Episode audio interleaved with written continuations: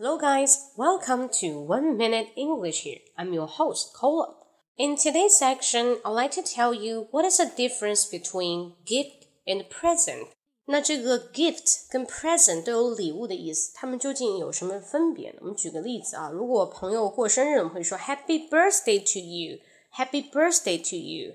Here is a present for you. Here is a gift for you.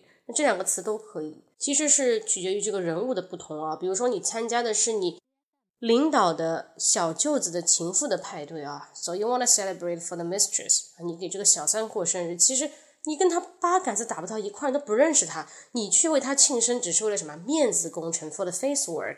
那如果你不去的话，你老板会惩罚你，will give you punishment，maybe 啊、uh, kick you ass and ask you get out from the company，让你去离职了，对不对？但是呢，啊、如果说你把这个人当朋友的话，你要给他的是 gift gift。如果是你的 best friend 或有 amiga 闺蜜过生日，你给他的是什么？It's a gift. It's a gift. 所以说呢，present 我们只是 for the face job, for the face work，只是为了面子工程，because you do not not want to lose the face.